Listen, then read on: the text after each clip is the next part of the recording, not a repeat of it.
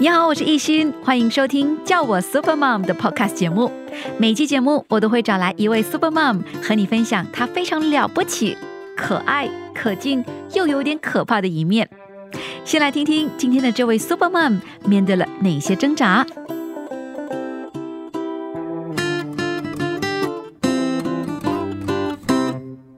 我的女儿今年十一岁，她叫梁宇轩。他患的是大田园综合症，它里面的癫痫细胞太多了。医生说他也没有看过一个小孩子的那个癫痫细胞这么多。他跟我们说，我们是第三期的病例。他小时候因为有太多癫痫，他其实是没有太多反应的，他就常常睡觉。可能在三岁开始的时候就开始慢慢有了一些笑容，好开心哦！觉得等了两年后看到他比较清醒。然后会对我笑的时候，哇，真的是太开心了，因为自己看过他，我可以见证他每一个成长的点点滴滴。他第一次发出声音，虽然不是呃什么具体的什么语言，不过咿咿啊啊，我也很开心，因为他可以发出声音。我一定要活得比他更久，这样我才能照顾他。我一定要比他更健康，我要更坚强。母女是连心的，他一定会感觉到。觉得我们一家四口一个都不能少。我每次跟我儿子说。少了就不完整了，但我们小小的一个家庭还是能够很快乐的。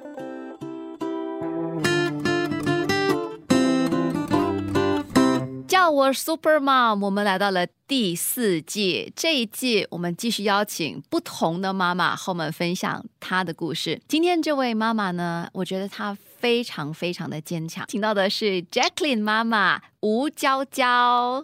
Jacqueline 你好，Hello，一心你好，大家你好。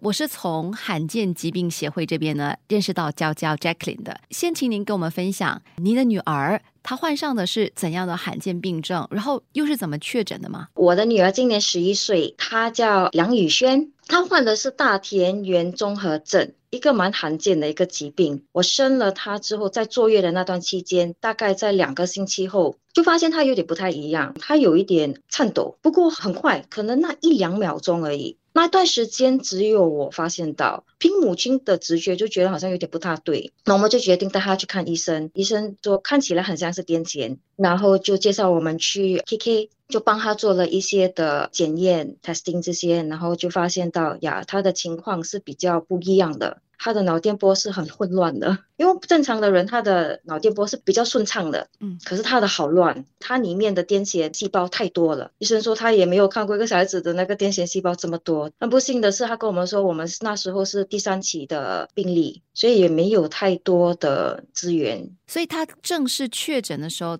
几个月大？一个月大。其实我真的是崩溃，因为呃，我的老大是儿子，所以第二胎我很希望是一个女儿，所以感恩我有了一个女儿，就凑成一个好字。所以我们大家每一个人都很期待她的来临，真的。可是开开心心庆祝她满月，就知道她这样的病例的时候，真的是很难去接受。其实很难接受，不是因为不能够接受他这个小孩，是想到他刚刚出世，他就要经历这么多的事情。他还这么小，然后就第三期的病例的时候，医生其实也蛮无助的。所以在药物方面，新加坡也没有太多的药物可以给他去尝试。他这样子的病症会怎么影响他的发育呢？因为他的癫痫太严重了，从出事之后，他一天大概的有六十多到七十多次的癫痫的症状。因为医生曾经跟我们讲过，说每一次的呃癫痫就等于好像跑一次的马拉松。他如果一天有六十多到七十多次，就等于他需要跑好几十次的马拉松。其实。可能我们去跑步一圈已经觉得好累了，他需要承受这么多次的马拉松，他他这么小弱小的身体，他能够承受吗？癫痫导致他无法去思考跟去做许多的事情。其实他现在十一岁，他还是无法吃东西，肚子是有一个管道插管，然后喂他喝奶，他其实也没有办法自己自立坐起来，他也不能够行走，基本上其实这是完全需要靠我来照顾他，更衣、梳洗、换尿布，他也不能说话，理解能力也不是很明白了，其实。不过在某种程度上，我跟我自己说，其实他还是懂的，可能他没有办法去表达出来。在这样的过程当中，还有没有一些，比方说，很可能失去他的那种惊险时刻呢？有，有两次。如果我没有记错，大概在四个月大的时候，他因为发高烧，然后他的氧气掉到大概呃剩五十。我很紧张，我先生是常常需要出国公干的，刚好那一时刻他不在新加坡，对，所以我就把宇轩送进去了医院。然后他那时候的情况真的是很不乐观，我很担心，因为送进去医院的时候，呃，医生已经尽量用很多药物来帮助他，然后控制他的烧。不过他的烧还是蛮高的，而且氧气一直没有办法。即使他们给他了一个 oxygen mask，因为我们最正常的一个水平是可能九十到九十五，可是他还是在五十的那个，就是已经剩一半的氧气了。他还是没有办法呃呼吸到，后来医生就跟我讲说做好准备，他们可能随时随地要推他进去 ICU 插管。我很难接受，因为我那时候一个人在医院，我真的是很不知道要怎么办。然后医生他们就在呃在治疗他的过程当中，我就联系我的先生，跟我的先生说，就是呃医生跟我说的这些事情，我希望他能够在就是在工作上做好安排之后，看可不可以飞往飞往新加坡，因为我担心我一个人有点支撑不住。不过很感恩的是，到最后，嗯，他不需要插管，那个氧气真正的是可以慢慢帮助他把那个氧气，就是慢慢一直弹升回来。不过需要一点时间，所以很感恩。然后另外一次最惊险的时候，就是印象就是六个月大的时候，他突然之间每天都一直哭，一直哭。我们也很不知所措，不知道是不是他的癫痫弄到他很辛苦，然后也是把他送进去医院。然后医生在检查过后，他也不能够给我们太多的建议，因为应该给他的药都已经尝试了。他那时候已经尝试了大概有四五种药，对癫痫的药，那些药都会有很多副作用。其实我相信也让到他很烦躁，也让到他很辛苦。然后呃，医生有跟我们说，就是叫我们有心理准备，因为他们已经没有太多的资源。已经没有新的药物可以帮助他，哇，那时候好辛苦。我们在想那一时刻，就是有惊无险的那，在他那段期间，以为熬过去他那个发烧的那个期间，然后到这个六个月大，医生又叫我们说要有心理准备。我们其实很不想失去他，真的很不想失去他，嗯，就觉得说尽我们的能力就去照顾他，让他有一个更好的一个一个生活。因为那时候那段期间刚好要到圣诞节了，所以我不想他在医院度过。我们也要求医生说，可不可以把他带回家？我们想带他回家，无论结果是什么，我们都想把他接回家一起过圣诞。嗯，医生也也同意。刚好这方面的时候，我先生也是有去寻找他的呃其他的的资料，因为我们有参加外国的这个呃呃群组，就是这个大田园综合症的这个这个病例，所以呃刚好有找到这个药物。可能可以尝试看有没有帮可以帮助到宇轩，然后我们就问看医生说，呃，新加坡有这这个药物吗？呃，如果可以的话，我们可以尝试吗？医生说这个药物暂时新加坡是没有太多人在用，不过他们有可以尝试，不过副作用是会影响他的视力，而且只能服用两年。我们就想不管了，现在有什么可以尝试的，我们都愿意去尝试。对，然后呃，医生就是给我们尝试这个药物，说我们就带他回家了。你们有没有问过医生说，我的孩子到底可以活多久？当他们确诊的时候，他们有说要心理准备两年。嗯，就是六个月到两年，往往都没有超过两年。我们好紧张，我们觉得两年好像时间好短，就快点搜寻很多的资料吧。真的是资源不多吧？就还好，还有这个大田园综合症的这个群组。不过很不幸的是，在那个群组里面，其实很多小孩也是已经还不到两岁就过世了。大多数他们过世都是因为肺炎的关系，因为他们的情况会导致很容易肺炎，免疫系统不是很好。倘若他真的有两年的寿命，我们也要珍惜这两年的时间。我感恩，现在他到十一岁都很感恩，真的很感恩。被告知说孩子可能只有活两岁，但是他真的哎熬过了一次又一次之后，他慢慢的越来越大了之后哈，你有曾经幻想说他可能长到更大吗？二十岁甚至更年长吗？但是还是一样没有自理的能力。我曾经有想过，其实我自己的体型也不是很大，都是属于比较娇小的。然后我的女儿已经差不多要追上我了，她因为发育的比别人早，所以成长过程也非常的快。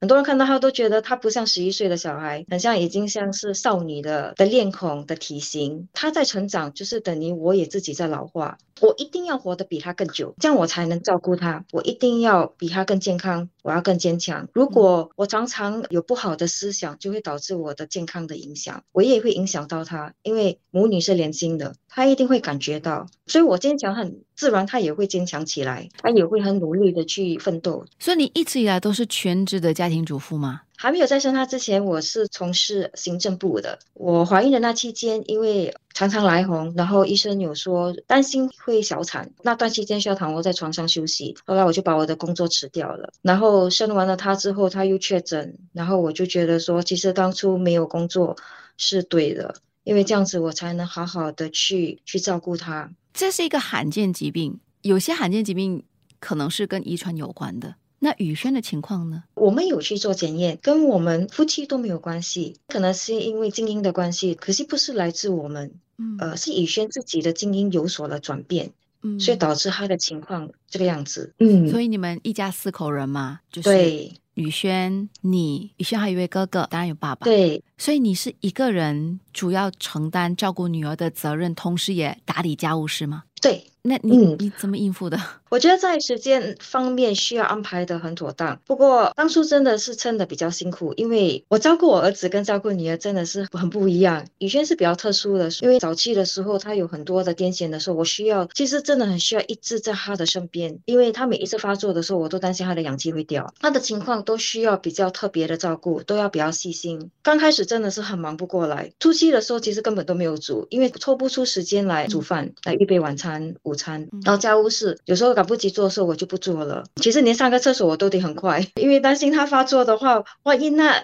一两分钟我不在他身边的话，真的是不敢去想那个后果。但是当他比较大的时候，他的情况也逐渐比较稳定的时候，我就比较容易安排我自己的时间，我就能够打理比较多的家务事。我甚至是可以抽出一点时间陪我的大儿子，我还可以去烹饪，就是先生跟儿子想吃些什么，我也会去学习，然后去煮煮给他们吃，就比较像个正常的家庭了。现在女儿一天她可能癫痫发作多少次？呃，可能不会超过五次，就从以前的可能一天六七十次，然后慢慢慢慢的稳定，减少。所以他癫痫发作的时候，你一定要在旁边陪着他。对，因为他的情况，他的癫痫会一直呃转变，所以以前可能是呃一直一直在颤抖，可能会就是不省人事这样子，然后之后他会再苏醒。不过现在他的癫痫是在他睡觉的时候才会发生，所以他如果一睡觉的话，他就会在呃手脚都会颤抖。等到他睡，就是他很沉睡的时候，他的癫痫就会停止，嗯，然后我才可以去睡。虽然说他的情况越来越稳定，但是照顾他的这个责任还是依旧存在着的哈。所以作为主要的一个看护者哈，你是怎么样去疏解自己的压力的呢？因为我喜欢烹饪，我也喜欢烘焙，所以这些我觉得在家里的时候，就是我可以去舒缓我的压力。因为以前这些都是我没有时间去做了，但是因为疫情关系，所以那两年我们都需要自己去学习了。其实我不是很会烹饪，那我就去寻找要怎么去煮新的佳肴，然后就开始了烘焙的的兴趣，就觉得哎，其实真的是很很减压。然后偶尔我也会跟朋友们一起去聚一聚。我先生是常常需要出国公干的，说很多时候他不在新加坡。每当我先生在新加坡的时候，时间上的允许，我就会跟他一起商量。如果他可以照顾两个孩子的话，我就会出去透透气，跟一些朋友妈妈们，即使是两三个钟，我觉得对我来讲还是很好的，就是可以放下一切，嗯，真的是在那边轻松一下，去吃个晚餐，去跟朋友叙叙旧。以前我会觉得，如果把雨轩交给我的先生，我觉得很很内疚。因为我从来没有离开过他，然后现在需要把他交给我的先生，我的先生工作又这么疲惫，是对的吗？可是后来我发现到，如果我。没有这样抽出这样自己的一个时间出去的话，有时候脾气会蛮暴躁的，情绪上会受到影响。坦白说，情绪受到影响，我就会影响到家里的人。我觉得这是很不应该的。有时候我不开心的时候，我先生和大儿子也会受到影响，也会很不开心。所以我觉得我的角色很重要，我的心情跟我的乐观都会影响到他们。所以虽然不是天天出门，不过偶尔这样的一个松懈的时间，我觉得很重要。真的很重要。你是怎么样察觉说，如果你没有抽出时间给自己的话，你的情绪变得糟糕，然后也会影响到家人？是不是有一些什么事情的发生，让你有这种意识？就例如可能女儿不舒服的时候，还是有时候有一些小小的状况，可能家务事还没有做好的时候，我会开始觉得很忙张，这样觉得那个心情感觉开始要来的时候，我就要开始平复一下我自己，然后就要跟我先生商量说，呃，可能这个星期你哪一天有时间，让我约一下朋友。然后每次出去回来，说心情真的是会好一些。我觉得心情开始要有波动的时候，我就要开始去找我的先生了。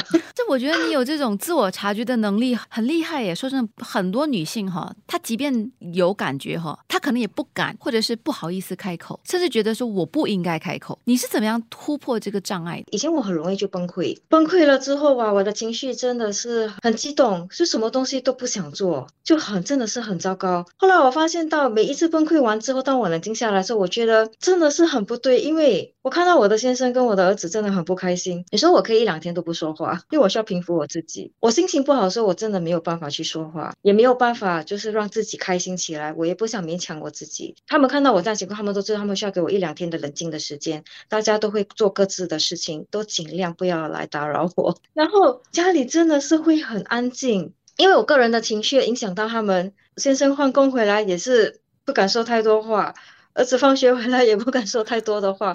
我觉得其实很不应该啊，我自己也有一定的责任。虽然在家里面对多大的压力和挑战，我都不应该把这样的情绪影响到他们。嗯，因为儿子上学有自己的压力，先生做工也有自己的压力，他们也没有发泄在我的身上。也没有不开心，所以我自己更不应该影响到他们，因为我又开始说话，家里就有很多欢笑声，就有很多沟通，所以每一次的这些崩溃，我都告诉我自己，我要我要很坚强，然后我觉得不对的时候，我就要快点跟我的先生商量，他也很支持我，这么多年他真的很支持我。倘若没有他在外面工作的话，我相信我们的经济方面也会成很大的问题，因为以轩的费用也不少，所以他一个人。也没有埋怨啊。你的自省是很棒的一个能力，因为你会从自己的崩溃当中哈，重新站起来之后呢，察觉觉得自己不对，检讨之后呢，然后去改善。所以，当你跟先生说你有没有空，我可不可以请你让我请假出去几个小时的时候，你第一次跟他这么说的时候，他能够接受吗？他能够接受，他其实很鼓励，他讲你去吧，你去吧。他跟我讲不要压抑自己的情绪，他都是很开通，他就是你需要些什么，你告诉我。他讲他尽量满足我的要求。哇，其实当刚开始的时候，就你所说，我会有点担心。我问他的时候向他请假，他会拒绝我吗？因为毕竟可能过了很多年，这么第一次请假的话，会不会太过分了？意外的是，他很鼓励。然后每一次出门，他看到我回来，心情都很开心的时候，他就鼓励我。其实可以的话，每一个月就是抽出一两次，时间上允许的话，我可以出去更多次的话，他都让我出去。就是每个星期，啊，每个星期通常比较困难，因为呃，先生有时候出国一个月可能需要大概一两个星期，所以我也只剩大概两个星期的时间。是，不过我觉得那也已经足够了啦。坦白说，真的很难得，就是大家都能够互相扶持，伴侣的支持跟这个支援，对吧？现在女儿一天一天长大哈，你觉得她的健康情况有没有越来越每况愈下呢？你你怎么样去应对呢？呃，她其实从去年开始，她的情况就有一点的不一样，她发育的比较快，所以她的脊椎也越来越侧弯，她已经压到她的肺部，所以影响到她的呼吸，所以现在晚上她在睡觉的时候，她是需要氧气的，只要她睡觉，她就需要氧气。因为去年他常常生病，一直进出医院，因为肺炎的关系。之前他还不需要氧气的时候，我发现到他晚上睡觉的时候常常会停止呼吸，哇，那个好可怕！因为我还不知道说到底是怎么一回事。突然之间，我看他很像呼吸，然后他就整个身体都暖去了，然后就感觉不到他的呼吸，虽然不是很久，大概一两秒钟，不过就已经足够吓坏我了。才发现他的脊椎压到他的肺，然后另外一个是因为发现到他有 sleep apnea，就是晚上睡眠的时候会导致他停止呼吸。他有睡眠窒息的那个综合征。知道了之后也好，因为我才知道说到底是什么缘故导致他停止呼吸。然后有了这个氧气之后，我也比较放心，才知道说原来去年那么长的时间，其实他一直在缺氧。其实有时候我都已经沉睡，可能那一段时间他有停止呼吸，我自己也不知道。其实医生有说过很危险，不是每一次呼吸的时候他自己的呼吸都能够恢复。倘若没有恢复的话，可能他突然之间就会离开我们，我们自己也不晓得。而且他最糟糕，他睡眠的时候他也有癫痫，他也无法去说，而且又这么沉睡的一个。孩子，我觉得他如果发生是有有发生些什什么事情的话，其实我会很内疚。虽然我自己不知道已经睡着了，可是也会觉得很很很辛苦。那你现在睡觉前会不会有这种担忧？会，其实现在每天睡眠虽然他有了氧气，可是我还是没有办法睡得好。就是偶尔我还是会跳起来看一下他的氧气带的好吗？他的呼吸还好吗？就是那个妈妈的直觉吧，还是要确保他睡得好。在这个过程当中，其实你的儿子也越来越大嘛。儿子现在多大年纪？十五岁。你怎么样也花时间在儿子身上呢？通常在假期的时候，我跟我先生都会抽出时间陪伴着他。而且他喜欢踢球，呃，他每个星期六都会去有踢球的训练，然后我先生就会负责带他去，然后陪着他。通常我都会看他有没有什么呃戏喜欢看的，我就会带他去戏院看戏，还是和我们出去用餐，就会有这样的一个单独时间，我们一起来沟通。好像晚上的时间，我先生在家的时候，我们也会轮流到房间里去陪他说话，就有这样一个单独的时间。没有女儿在身边的话，就能够专注的去聆听他，去陪伴着他。有时候陪伴着他的过程，才知道其实他有很多心声，而且在他这个年纪，其实他也有蛮多的负担的。除了青春期成长的过程、青少年的一些问题，他跟朋友之间的问题以外，他曾经有跟我分享过，就是其实到目前为止，他看到他的妹妹这个样子，他还是很心痛，他还是每天在祈祷他妹妹会好起来。可是他说他没有看到妹妹变成一个正常的一个孩子，他可以去陪伴着他，所以有时候他这样分享的时候，我也是蛮心酸的。宇轩的脊椎侧弯的关系压到肺部，所以他七月会去动手术，这个也会是一个很庞大的一个手术，所以我们一家人也是心情蛮沉重的。他的前面的道路真的是面临很多未知数，可是倘若我们不让他动这个手术的话，他就常常会有肺炎的问题。他也会很辛苦，不过我们做了这个决定，让他去动这个手术，我们可能也需要面临可能会有失去他的那个情况，所以也需要有一些的心理准备。我们也希望我们帮他做的这个决定是对的。我们也有让宇轩知道说他需要动这个手术，他蛮沉默的，他一直看住我，我心里也蛮心酸的。其实他这样沉默是他自己知道，还是他其实是不愿意去？他的脊椎越来越侧弯，一影响到他的肺的话，可能他就不只是单单晚上需要用到氧气，可能以后他二十四小时都需要靠着这个氧气来支撑住，可能他会更辛苦。其实每当你在跟宇轩沟通的时候，哈，他会回应你吗？有时候他会看着我，然后会发出一些声音，我就觉得他是在跟我沟通。感觉很像鸡同鸭讲这样，因为我在讲，他在回应，我也不晓得他明白多少。可是我就当做我们是一母女在沟通，因为他小时候因为有太多癫痫，他其实是没有太多反应的，他就常常睡觉。嗯，因为有因为药物的关系，可能在三岁开始的时候就开始慢慢有了一些笑容，好开心哦！觉得等了两年后看到他比较清醒。然后会对我笑的时候，哇，真的是太开心了，很珍惜这样的一个时光，就不想失去他的那个笑容。这样，因为我们现在是呃同睡在一张床上，我比较容易照顾他，所以每天我一睁开眼睛，我看到他的时候，我看到他还在呼吸，看到他可以清醒的时候，看到睁开眼睛对我笑，我觉得那个就是一很感恩的一天了。所以这十多年来哈，你你自己怎么看？陪伴孩子的这个经历呢，对你来说，你是不是也有一些成长呢？成长一定会会有，因为这十一年来真的是可以说很酸甜苦辣。当然不否认一定会很疲惫，因为身为二十四小时的看护，其实即使自己生病的时候，我们都没有办法请病假，因为没有人可以来来看护他，所以自己自己还是要支撑着，所以很累很疲惫。不过很充实，因为自己看过他，我可以见证他每一个成长的点点滴滴。他第一次发出声音，虽然不是呃什么具体的什么语言，不过咿咿啊啊，我也很开心，因为他可以发出声音。他的笑容，我也第一次见证到，说我也好开心，真的好开心。成长也是很感恩有罕见疾病的这个团体，然后我们还有一些妈妈们的小组，医院的这些物理治疗医生，他们也给了我们很多的不同的建议，好让我可以去更加的了解要怎么去照顾宇轩这样的一个小孩。当初真的也不知道要怎么去照顾他，要不是因为有不同肢体的帮助和建议的话，我自己也不懂要支怎么支撑下去，或者是怎么去帮助他，让他过每天更好的一个生活。在药物方面呢，治疗等等啊，这些是不是也很花钱呢？他的药物方面，对，因为会比较不一样。所以在经济方面是会比较庞大。很像他现在越来越大的话，他已经不可能做普通的那种手推车，他现在做的已经是需要去特制的一个轮椅。按照他的需要，他的颈项呃颈部也不是很稳，所以很多的那个 support 都很重要。还有他的脊椎啊，这些呀，它的价钱也蛮昂贵了，可能一两这样的一个轮椅，可能就要大概一万块了。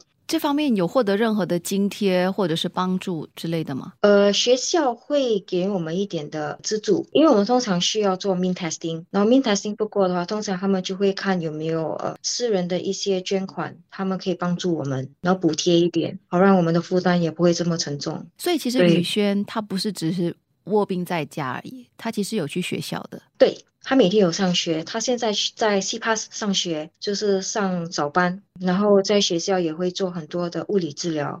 我觉得也蛮好的，因为有物理治疗能够帮忙建立他的 muscle 这些，让他更强壮，然后也可以不用让他一直嗯困在家里。也面对四面墙，大多数的时间也是在面对我。学校他可以看看朋友，他也蛮开心的。其实她是一个蛮开心、蛮开心的一个小女孩。她很少哭，不过当她哭的时候，就是她已经很辛苦的时候，她已经快撑不住的时候。不然的话，她每天去学校，即使她的睡眠不足，她去学校，她还是带着笑容、笑容去学校。她会是很开心，看到朋友，看到老师，这也让我觉得很安慰，也是很值得的。最重要是他开心，我觉得做什么都是值得的。对于其他的孩子也会有罕见疾病的父母，或是其他的父母也好，你自己有什么话想跟他们说的吗？我想对父母们说，就是嗯，每当医生说孩子的情况的时候，那我们听到这些很多不一样的消息的时候，我们心情会很沉重。不过最重要是不要让自己。沉重太久，就是要跟自己说哦，一两天之后，我自己还是要振作起来，然后就去看说有些什么资源可以来帮助自己的孩子。我觉得最重要就是把每天的挑战转化为力量。然后才可以帮助我们的孩子，因为每天都很消沉的话，我们也不能够做些什么也帮助到孩子。这个路程其实蛮蛮长的，但我们不孤单呐，因为我们就是有这些罕见疾病的成员们一起同行，因为我们就像一个大家庭一样。虽然我们的孩子的健康方面不如其他的小孩一样过一个比较正常的生活，不过我觉得我们还是可以创造许多的天伦之乐，我们还是可以在。不一样的情况下，创造一个不一样的快乐。其实人生这条路，谁知道终点在哪里？谁谁知道终点是在什么时候？我们都是每一天每一天在面对不同的情况的时候呢，做一些决定，然后呢去度过它。所以我觉得今天这个 Jackie 的分享，让我们真的可以尝试的去发掘、感受生命当中啊。或者是说日常当中非常平凡但是非常美好的时刻，它可能是一些很小的时刻，但是它可以让你带来满满的这个幸福的感觉，对不对？谢谢。我觉得我们一家四口一个都不能少。我每次跟我儿子说，少了就不完整了。但我们小小的一个家庭还是能够很快乐的。嗯，娇娇，你虽然人如其名哦，身材娇小，但是却有着坚韧的性格，非常温柔，但是也充满着爱的力量。照顾患有罕见病症的女儿，还有你的先生和儿子，而且我觉得很棒的是，你知道怎么照顾自己的心。虽然有累的时候，但是却能够在释放压力之后呢，又回到照顾女儿的生活当中。而且你还把你烘焙的兴趣拓展到网上的生意。所以大家想支持的话呢，记得可以到 Facebook 搜寻 Jack Cookie，就是 J A C underscore C O O K I E。当然，教教你自行的能力也非常非常值得我们学习。非常感谢你的分享，也希望宇轩在七月的手术一切顺利，祝福你们一家。谢谢一心，谢谢，加油啊！感谢你收听这一期的叫我 Super Mom。如果你也面对同样的挣扎，别气馁，我们都是一边面对挑战，一边陪伴着孩子长大的。想听听其他 Super Mom 如何克服挑战？记得通过 Melison 订阅叫我 Super Mom 的 Podcast 节目哦。我是艺欣，下期再会。